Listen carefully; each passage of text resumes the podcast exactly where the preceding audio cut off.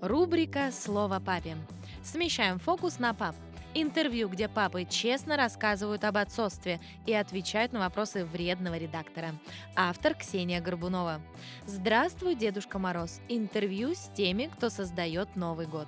Думаю, не буду голословной, если скажу, что у каждого из нас Новый год ассоциируется с Дедом Морозом. В детстве этот сказочный персонаж, помимо подарков, дарил нам бескрайний океан положительных эмоций. И мы верили в то, что чудеса случаются. Я отчетливо помню, как ребенком увидела Деда Мороза, летящего по ночному небу на своих сказочных санях, запряженных оленями. И хоть сейчас я и понимаю, что это была лишь игра воображения, это воспоминание все равно осталось одним из самых ярких и теплых. Да, мы уже давно знаем, что Дед Мороза не существует. Но так ли это на самом деле? Ведь актеры, играющие этого сказочного старца, тоже своего рода волшебники. Они буквально из воздуха создают праздничную и счастливую атмосферу. А потому мы решили заглянуть за кулисы Нового года и поговорить с теми, кто взял на себя ответственную роль Деда Мороза.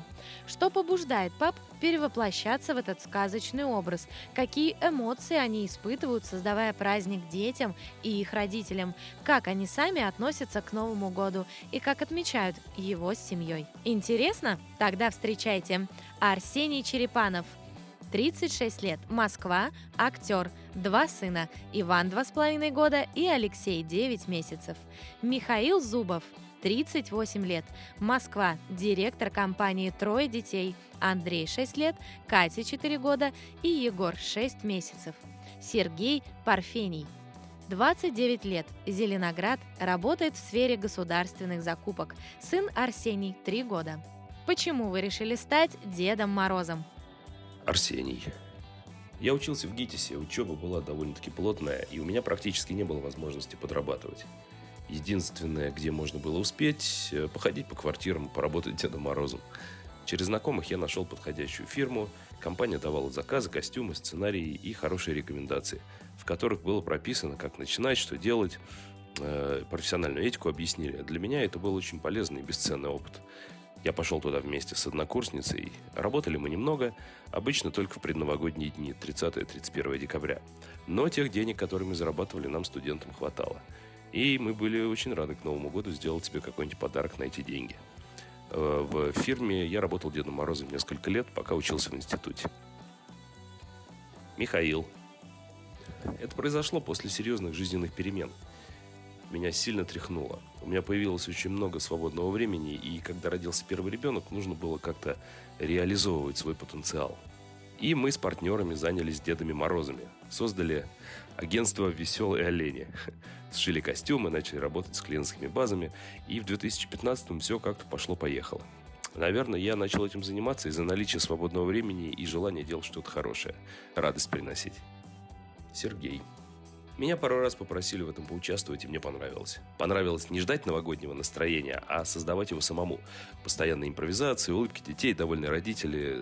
Ты можешь быть причастен к Новому году и создавать вот всю эту радость. Порой между заказами идешь, поздравляешь кого-то, все так радуются. В наше время это важно.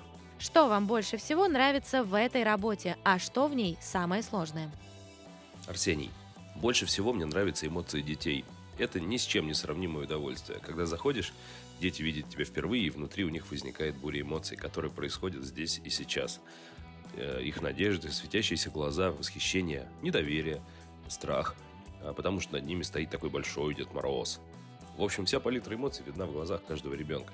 И это то, ради чего стоит снова и снова надевать этот костюм, несмотря на то, что каждый год ты себе обещаешь, что в следующем году ты точно завяжешь с этой работой. Но наряжаешься, идешь к детям, к семьям и несешь им праздник. Потому что приход Деда Мороза – это обязательно особое событие. После того, как я ухожу, я понимаю, что в семье, где я был, осталась какая-то торжественная, веселая обстановка. Люди там стали немного счастливее, чем были до этого. Какой-то позитив в этом есть. Самое непростое в этой профессии то, что заказы часто находятся на большом расстоянии друг от друга. Например, первый заказ может быть в Московской области, под Подольском где-нибудь, а следующий на севере Москвы. И преодолевать такие расстояния, учитывая пробки, довольно сложно. Приходится заранее просчитывать маршруты и форс-мажоры. Плюс при передвижении на общественном транспорте есть свои неудобства. В костюме перемещаться невозможно. Приходится складывать его в большую сумку. Кроме того, ты несешь посох и зачастую берешь сумку Снегурочки. В таких условиях в предновогодней суете перемещаться крайне непросто. Но когда люди понимают, что перед ними Дедушка Мороз, они это по, по посоху определяют, у них проясняются лица, и они стараются как-то помочь, уступить. Видят, что трудно. Также доставляет неудобство само переодевание в костюм. Обычно мы это делаем в подъездах, а они все разные. Какие-то чистые, с широкими подоконниками, а некоторые весьма неприглядные. Переодеться в костюм Деда Мороза – это же целое искусство. Он из дорогой хорошей ткани, и испачкать его не представляет никакого труда. Ну и сама работа в костюме – то еще испытание. Это ж жаркое пальто, а мы обычно в помещении работаем. Плюс борода, которая закрывает практически все лицо. Парик и шапка еще. И ты всегда в движении, детей веселишь. Похлеще любой финской сауны. С тебя 10 потов сходит. После заказа костюм можно выжимать. И когда идет предновогодняя жара, он даже не успевает высыхать. А бороду приходится очень часто стирать, потому что она просто начинает плохо пахнуть. В общем, трудностей много, но зато, когда уходишь от клиентов, ты знаешь, что у них случилась маленькая радость в семье. Михаил. Больше всего мне нравятся эмоции детей. Они еще не испорченные создания, еще не те страстные люди, которые живут в рамках сложившихся стереотипов. А дети – это те, кто хотят сказку, верят в нее и полностью ей отдаются. Когда поздравляешь детей, у них такие эмоции в глазах возникают. Я это очень люблю, это мотивирует работать. А сложность работы в том, что в костюме жарко, даже если под ним ты легко одет. Дети же, они активные. И когда ты, например, песню поешь, у тебя воздуха не хватает, ты в бороду дышишь, и она воняет материалами. Я всегда жене говорю, сделай так, чтобы у меня борода пахла хорошо. В общем, в костюме тяжело физически. Тот еще фитнес. Сергей. Я в этой сфере уже 5-6 лет тружусь. Э, мне больше всего нравится, когда у меня получается удивить детей. Когда дети радуются и родители довольны. Видят, что ты отдаешься своему делу. Нравится, когда выходит достучаться до ребенка. Например, у него не получается что-то в учебе. А ты ему говоришь, дедушка видит твои старания. В новом году у тебя все получится. И видишь, как ребенок прям воспрял духом. Э, стараюсь мотивировать детей, давать им надежду. В большей степени на этом как раз у меня и акцент. А иногда приходится поздравлять детей из других стран. К счастью, дедушка не теряется, так как хорошо знает английский. Поздравление иностранных детей – это отдельное удовольствие. Были дети из Дубая, Дании, Англии, США. В общем, будучи Дедом Морозом, понимаешь, что все относительно. Есть дети, которым Родитель дарит очень много подарков, которые избалованы и, несмотря на маленький возраст, достаточно прагматичны. И это чувствуется. То есть они относятся к тебе не как к аниматору, а как, грубо говоря, к прислуге. Это, ну, неприятно. По моему мнению, много подарков – это не очень хорошо. Достаточно двух-трех, но не десяти никак. Потому что ребенку в 10 лет даришь одно, а в 11 он должен дать уже чуть больше. В принципе, как и с женщинами. Еще мне не нравится опаздывать. Но это иногда происходит, ведь везде бывают непредвиденные обстоятельства. А остальное все устраивает. В том числе и работать Новый год. Ваш ребенок верит в Деда Мороза? Рассказываете ли вы ему о своей работе? Арсений. Старший сын, скорее всего, верит, но еще, наверное, толком не понимает, кто такой Дед Мороз. Он, естественно, видел, что дома висят костюмы Деда Мороза и Снегурочки. Не знаю, понял ли он, что его папа Дедушка Мороз. Он уже стал более осознанным, и надо будет провести с ним беседу на тему того, кто такой Дед Мороз, откуда он появляется. И у меня дилемма, создавать ли ему образ дедушки или сказать все напрямик и не рушить детскую психику. Помню, ходил в костюме Деда Мороза к своей крестнице с ее трехлетнего возраста. И первые года она меня не узнавала. Было очень забавно, когда я уходил, снимал костюм, превращался в члена семьи, и мне так радовались, рассказывали, представляешь, приходил Дед Мороз, а ты не успел. Ну, я делал вид, что очень расстроился, было забавно, что дети тебя не узнают, что это для них такой образ. Когда крестнице исполнилось семь, я пришел к ней, по взгляду было понятно, что она понимает, кто перед ней. Но она была уже умной девочкой и подыгрывала. После того, как я ушел, она тихо сказала на ухо бабушке. «Бабушка, пусть Сеня больше не приходит Дедом Морозом. Я уже все знаю и понимаю». Раскусила меня, в общем. Наверное, детям важно это ощущение чуда. Думаю, я объясню все своим детям, что я настоящий Дед Мороз. Просто когда нет зимы, дедушка живет как обычный человек, а когда приходит его время, он становится Дедом Морозом. Но, наверное, приходить в этом образе я к ним не буду. Михаил. Мои дети очень верят в Деда Мороза, и мы каждый год приглашаем артистов, которые поздравляют их с Новым годом. Ведь если Дедом Морозом буду я, есть риск, что дети узнают папины глаза и разочаруются. Как-то раз артисты приехать не смогли из-за пробок и большого количества работы. А мы отмечали Новый год в загородном доме. Я только вернулся с заказов, но еще не заходил внутрь, и мы с женой решили разыграть такую штуку. Супруга пошла укладывать детей спать на второй этаж. В этот момент я тихо зашел в дом, прокрался с подарками. А они с лестницы за мной наблюдали. Я еще им подыгрывал. Подпрыгивал, реагировал на всякие посторонние звуки, спрашивал, кто здесь? Смотрю, вроде не вижу никого, а они там затаились на лестнице с супругой. Это было шикарное поздравление. Мы даже несколько раз продавали такую услугу, когда нет контакта детей с Дедом Морозом, и они издалека наблюдают. Конечно, я не рассказываю детям об этой работе. Зачем им об этом знать? Наоборот, стараюсь это скрывать. Как-то дети нашли у меня валенки с нарисованными снежинками. И они такие, о, это что? Ну, пришлось фантазировать, как-то уходить от ответа. Знаете, есть работа, есть работа для денег, а есть для души. Вот это тот самый случай. Сергей. Я не знаю, верит ли мой ребенок Деда Мороза, он мне об этом еще ни, ничего не говорил. Но он как-то равнодушно к этому относится. Я в прошлом году приходил к нему в костюме, сын вообще не обращал на меня внимания. Конечно же, он э, не знает, что я работаю Дедом Морозом, да ему всего три года. Может, 10-15 лет расскажу ему об этом. В вашей жизни столько празднования Нового года, в которых вы принимаете непосредственное участие. Влияет ли это на ваше восприятие праздника? Есть ли какая-то профессиональная деформация? Арсений. Да, профессиональная деформация есть. В какой-то момент я перестал ощущать предвкушение праздника. Раньше я очень остро чувствовал Новый год и ждал его. Во всяком случае, было ощущение, что переступаешь какую-то черту и начинается что-то новое – а сейчас для меня это равномерное продолжение профессиональной жизни. Нет у меня этой предновогодней суеты, все идет чередом, потому что работаешь 20 декабря и почти до Рождества. Когда заканчивается новогодний блок, тогда у меня начинается мой личный Новый год. Но вместе со всеми ощущать этот праздник у меня не получается. Я просто профессионально делаю свою работу. Это самые тяжелые рабочие дни. За этот период я могу скинуть килограмм 5. После них еще неделю приходишь в себя. Но зато дарю я праздник другим. Михаил. Абсолютно нет никакой деформации у меня. Да, в этом году у нас был переломный момент. С тремя детьми устаешь, и мы с супругой думали продать наших веселых оленей какому-нибудь сильному лидеру рынка. В итоге мы начали готовить карточку организации для того, чтобы рассказать о себе потенциальным покупателям. И вдруг наши клиенты стали, стали спрашивать, а что с оленями, а мы вас ждем. Тем самым они нас подтолкнули изменить решение о продаже компании.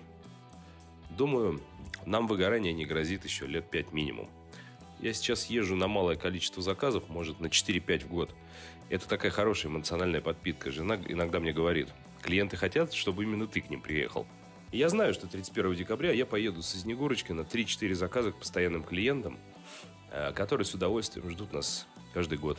Здесь не то, что нет выгорания, а наоборот. Ты ощущаешь э, приближение праздника, э, сказки. Тебя очень сильно заряжают эмоции детей, которых ты поздравляешь. Может, в этом бизнесе и существует профессиональное выгорание, но только если вкалываешь на 10-15 заказов ежедневно в течение всего декабря. Мы же берем не количеством, а качеством. Сказочная атмосфера, идеальные костюмы, актерское образование, профессиональное поведение. Сергей. Нет, напротив, ты начинаешь этим заниматься 20 декабря, 1 января, после боя курантов едешь домой и понимаешь, что все, долг выполнен, в этом мире стало чуть больше добра. Хотя в 90% случаев моя работа не безвозмездная, но, но я еду на заказы в первую очередь не ради денег. От этой работы есть эмоциональная зависимость. Тебе хочется дарить и созидать новогоднее настроение. Для меня это очень важно. Один раз я шел на заказ и просто махал прохожим. Все мне сигналили, отвечали, это был такой невероятный взрыв эмоций. Как и когда вы отмечаете Новый год с семьей? Ведь, как я поняла, вы работаете в это время. Арсений. Мы особо-то и не празднуем Новый год. Потому что даже если у меня получается успеть приехать домой, сил уже никаких нет. Уже не до праздника. У тебя одно желание – съесть что-нибудь и упасть. Фактически мы празднуем старый Новый год, потому что в этот период работы у меня уже нет. Михаил. Мой коммерческий директор в лице супруги точно не отправит меня на заказ в полночь. Я часам к 23 уже обязательно буду дома. Приятно отмечать Новый год именно в кругу семьи. Елка, свечи, икра, шампанское и дети с безумными глазами, которым разрешили не спать до часу ночи. В этом и есть смысл праздника. Сергей. Я недавно развелся, поэтому не могу ответить на этот вопрос. Есть ли у вас какие-то семейные новогодние традиции? Играете ли вы Деда Мороза для своего ребенка? Арсений. Семейная традиция у меня одна – успеть вернуться домой к Новому году. Бывает, что в ночь с 31 декабря на 1 января я нахожусь на заказе, либо на корпоративе. Но если такого не случается, то стараюсь вернуться домой к началу праздника. А так все у нас стандартно. У себя э, дома я для старшего сына играл Деда Мороза, поздравлял его и наших друзей. Но он был маленьким и не понял этого. Хотя он радовался со всеми, не испугался. Возможно, потому что видел мой костюм. Интересно, как он поведет себя в этом году. А младший сын, я боюсь, еще пока ничего не поймет. Ему 9 месяцев. Но, думаю, я их поздравлю. Будет интересно на это посмотреть. Михаил. У нас достаточно стандартные традиции. Под бой курантов наливаешь себе шампанского, закрываешь глаза, загадываешь желание, выпиваешь. Никаких бумажек не жжем, дали бы загадать желание. Постоянный шепот. Пап, пап, мам, мам. То этот лысый дядя, которого мы каждый год видим по телевизору. По поводу того, играю ли я Деда Мороза для своих детей, я уже отвечал выше. Обычно нанимаем актеров. Сергей. Как у всех. Елка, подарки, песенки иногда. Еще у меня есть такая традиция. Когда я на заказе, я достаю мешочек для взрослых, и там есть новогодние пожелания. Они написаны мной лично, и удивительно то, что они четко соответствуют нуждам родителей. Кому-то важно здоровье, кому-то терпение, у кого-то написано, что нужно меньше обсуждать других. Иногда я прихожу домой в образе Деда Мороза примерно раз в два года. Я это делаю и для своего ребенка, и для родителей – Отмечу, что более торжественно в последние э, лет 10 мы отмечаем Рождество Христово. Это праздник особенный. А какое самое необычное празднование Нового года у вас было? Арсений. Я часто справляю Новый год на заказе или между заказами. И как-то раз мы со Снегурочкой встретили Новый год в подземном переходе на проспекте Мира. Мы открыли даже бутылку шампанского, сделали поглоточку, бутылку кое-как закрыли и после очередного заказа уже прикончили ее. Еще был один необычный Новый год. Одному заказчику почему-то было очень важно, чтобы я вошел в помещение именно в 0.15. Ни минуты раньше, ни минуты позже. Поэтому Новый год мы со Снегурочкой встретили в подъезде в городе Люберцы. Мы стояли в костюмах и смотрели, как народ запускает фейерверки во дворе. Что самое забавное, когда мы в 0.15 вошли, все уже были пьяны, и практически все спали. Не спала одна хозяйка, которая очень удивилась, что пришли Дед Мороз и Снегурочка. Потом она вспомнила, что мы должны были прийти и побежала будить детей с мужем. Михаил. Все празднования необычные по-своему. Помню, как-то мы отмечали Новый год на Волге с друзьями. А еще пару-тройку лет праздновали его в школе горнолыжного спорта имени Тигачева. Там было интересно, большая тусовка, все собирались, поздравляли друг друга. Шли на горку, катались на лыжах. Ну, приятные эмоции остались. Одно из интересных празднований Нового года было, когда мы еще до рождения детей ездили в Таиланд. Помню, я там в ресторане заказал какой-то очень дорогой салат с непонятными для меня ингредиентами. Плохо знаю английский. А как оказалось, он был с картошкой. Она в Таиланде в цене. Потом мы запускали там бумажные фонарики. Было прикольно. Сергей. Каждое празднование – это что-то особенное. Это такая квинтэссенция эмоций, ожиданий, надежд на обновление – один раз я встречал Новый год в компании человека 40, в том числе детей. Это было очень интересно и по-особенному. Еще мне нравилось отмечать праздник в загородном доме или загородном отеле. Можно сказать, что вы гуру подарков. Как вы относитесь к этой новогодней традиции и какие самые оригинальные подарки вы дарили своей семье? Арсений. А вот с подарками для близких у меня обычно все не очень хорошо, потому что иногда в этой суете элементарно забываешь их купить. Приходится это делать между заказами, урывками куда-то забегать, что-то смотреть. Из-за этого у меня нет возможности купить что-то ценное, потому что сумки часто приходится оставлять, например, около квартиры в подъезде. Вообще, в моей семье всегда спрашивали, какой ты хочешь подарок. Так было принято. Поэтому я с раннего детства знал, что Деда Мороза нет, подарки покупают родители. Меня с сестрой воспитывали в реализме. Так что мне проще спросить, какие подарки хотят близкие, проще им сказать, чего хочу я. Также я не любитель упаковывать подарки. Я считаю, что важна не их подача, а их суть. Честно, я не люблю сюрпризы, потому что они могут быть очень классными, а могут быть вовсе ненужными. А ненужные вещи я прям не перевариваю. И от них хотелось бы избавиться. Но ты не можешь, потому что человек старался, выбирал подарок. Получается, сюрприз становится обузой. Так что я не гуру подарков. Я гуру упаковывания чужих подарков в свой мешок и доставания их оттуда. И главное не перепутать. Эти подарки а это одна из самых непростых задач, потому что их бывает, ну, очень много. Я никаких оригинальных подарков не делал, все довольно банальные. Я прагматик, люблю подарки практичные. Михаил. Обычно мы упаковываем подарки в яркую бумагу, в праздничные коробки, кладем их под елку или еще куда-то. Потом на них нападают дети, начинают разрывать упаковку, в этом есть своя романтика. Помню, 2-3 года назад моя жена страдала без телефона.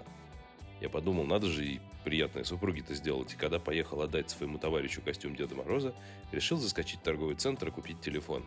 Потом быстро положил его под елку, и когда дети возились под ней, они заметили коробку. «Мама, смотри, какая необычная коробка, что это?»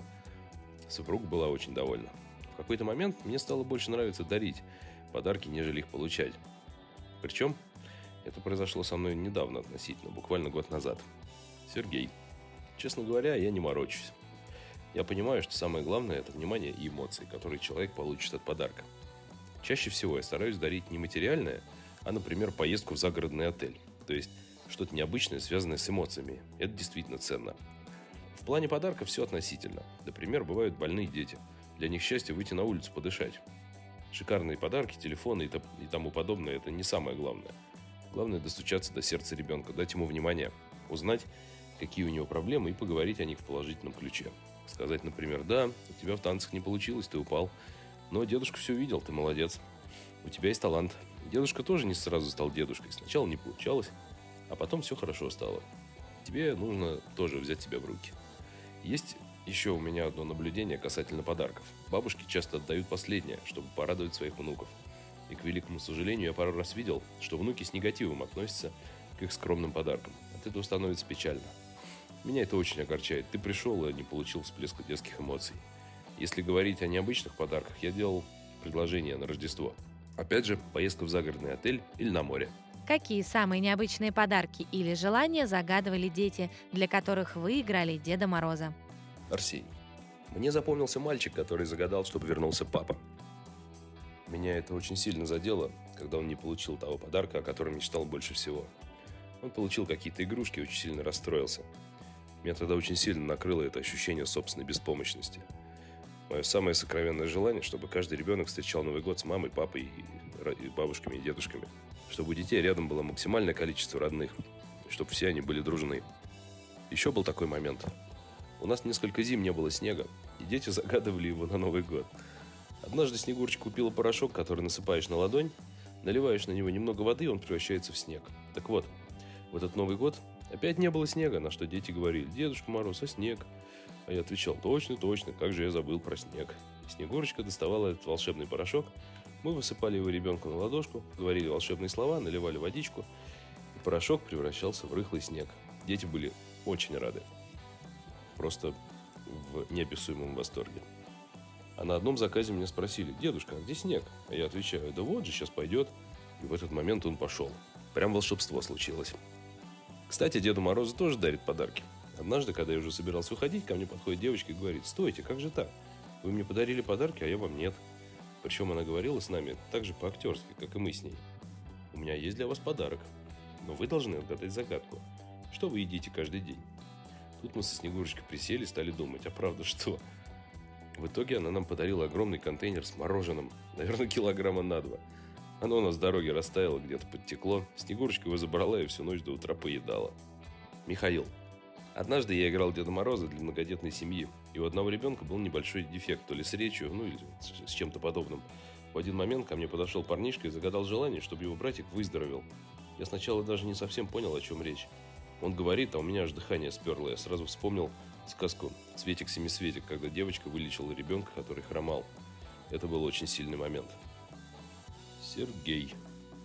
Мне почему-то вспоминаются дети, у которых неполные семьи. Ко мне как-то подошел парень и говорит, хочу, чтобы папа вернулся. Я его в сторонку отвел и сказал, я к папе заходил, он о тебе думает и очень тебя любит. Он много работает, чтобы потом с тобой провести время летом. Это очень трогательно и сложно. Детям в таком возрасте подобное не объяснить. Еще дети загадывают, хочу, чтобы все были здоровы, хочу, чтобы все друг друга любили и тому подобное. У них такие искренние, наивные пожелания. Как-то мне посчастливилось играть Деда Мороза для тяжело больных детей. Мой хороший товарищ дал такую возможность, поскольку занимается благотворительным фондом для поддержки социально незащищенных слоев населения.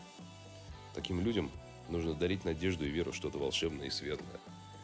Прекрасно, что есть люди, которые это организовывают. Да, это тяжело, очень трогает, но это, наверное, настоящее предназначение праздника.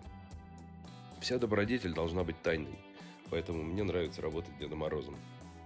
Ты не ты, ты персонаж. На самом деле Дед Мороз – это прообраз православного святого старца, святителя Николая, архиепископа мирликийских чудотворцев. Мне было интересно, я изучал эту тему. Знаете, почему многие вешают носочки для подарков около камина? В житии святого была такая история. Э, как-то давно человек проиграл в карты большую сумму денег. И чтобы возместить долг, он должен был отдать трех своих дочерей в публичный дом. И тогда Господь открыл Николаю угоднику, что эти невинные женщины в беде. Николай слезно помолился за них, и его молитвы были услышаны. По помощи Божией он ночью тайно положил золото в носочки девушек, которые они сушили около печки. Золота было ровно столько, чтобы отец расплатился с долгами. Таким образом, Николай Угодник спас девушек от блудной жизни. Этот святой занимался отшельничеством. Естественно, у него была борода. В царской России именно он был прообразом Деда Мороза. И когда я нахожусь в этом образе, я ощущаю себя добрым дедушкой, которому важно сохранить в этом мире надежду на добро. Какое ваше самое новогоднее воспоминание из детства? Арсений. В первую очередь, запах мандаринов. В моем детстве мандарины были редкостью, появлялись они на столе только под Новый год. Плюс у меня был диатез, мне их давали в очень маленьком количестве. И этот запах ассоциируется у меня с Новым годом. Это было здорово. Еще вспоминается момент, когда ко мне в детстве единственный раз зашел Дед Мороз. Мы жили с родителями в доме, который принадлежал совхозу. И от этого совхоза для детей сотрудников, которые там работали, приезжал Дед Мороз. Приезжал всегда на УАЗике, выходил из него, шел к детям сотрудников, родителей, которые не работали в совхозе, всегда стояли и дежурили на лестнице, ждали, когда подойдет Дед Мороз. И мои родители попросили его зайти и просто подарить мне подарок. Мне это очень запомнилось. Причем я знал, что мама уже купила мне эту машинку. Я ее уже нашел в шкафу. Я знал, что Дед Мороз – это просто человек, который надевает костюм. Но мне было неважно. Это было чем-то мистическим и грандиозным. Михаил. Помню Новый год, когда лед был на дорогах. Было трудно гулять. А у соседа появилась Дэнди. И мы сидели и играли в эту приставку. Мама говорила, поехали, нам уже пора в гости. А мы понимали, что нам не хочется никуда ехать. Нам хочется продолжать играть в эту необычную штуку. Рубились мы, помню, в Супер Марио. Еще был прикольный год, когда появились первые сникерсы. Мы жили в деревенском доме, родители ушли к кому-то в гости, а мы с братом смотрели телевизор. По нему шли старые песни о главном. Нам постучали в дверь, мы открыли и увидели, что на пороге стоят два ведра со вкусностями. Там были мандарины, сникерсы, твиксы, марсы, и мы с братом тогда праздник живота устроили. Сергей. У меня родители всегда тусили в Новый год в большой компании вместе с детьми. Мы гуляли, веселились до утра, и у нас была детская дружеская тусовка. Утром родители с гостями укладывали детей и уходили гулять дальше. На Новый год мы никогда не собирались только в семейном кругу, не отмечали праздник втроем, всегда была большая шумная компания. Помню, в 2000-м встретили темнокожего Деда Мороза. Было забавно. Пользуясь случаем, хочу поздравить с наступающим всех читателей, а также моих близких, папу, маму, братьев, сына Арсения, друзей и любовь. Любовь спасет мир. Дорогие мои, 2020 позади, все хорошее в 2021 году исполнится. Дедушка узнавал. С наступающим 2021 годом и Рождеством Христовым. Любимый новогодний фильм. Арсений. Ирония судьбы или с легким паром. Это уже незыблемая традиция. Без этого фильма, наверное, Новый год и не наступит. Михаил. В последнее время один дома, потому что мы его детям показали. Но я больше люблю новогодние мультики. Дед Мороз и лето, 12 месяцев и новогодняя серия «Ну погоди». Сергей. Я не люблю пересматривать новогодние фильмы. Особенно какой-нибудь с легким паром и так далее. Пусть советские люди закидают меня шапками, каждый раз мы смотрим что-то новое. Например, «Елки», «Один дома», «Интуиция» и другие добрые новогодние фильмы. Ну а так стараемся смотреть документальные. Любимое новогоднее блюдо. Арсений. Селедка под шубой и шампанское. Михаил. Селедка под шубой. Еще люблю брускеты с красной черной икрой и сырную тарелку. Сергей. Первое, что вспоминается, селедка под шубой. В принципе, я ем все. Мне все вкусно и все нравится. Искусственная или живая елка? Арсений. Конечно, живая. В раннем детстве у нас была натуральная елка, и стояла она в большой-большой кастрюле, привязанной веревкой к ручкам. Но сейчас для нас это иррационально. Живая елка – это иголки по всей квартире и аллергия у детей. Поэтому иногда даже страшно ее покупать. Михаил. Живая, причем не скандинавская, а с запахом. Сергей. Искусственная. Я считаю, живую елку можно ставить только если ты ее сам посадил и потом вырубаешь. После этого интервью я поняла, что мир добрее, чем кажется, ведь в нем есть люди, которые совершенно искренне помогают детям поверить в чудеса, которые дарят им ощущение праздника, которые создают для них Новый год. Можно сказать, что я вновь поверила в Деда Мороза, а вы?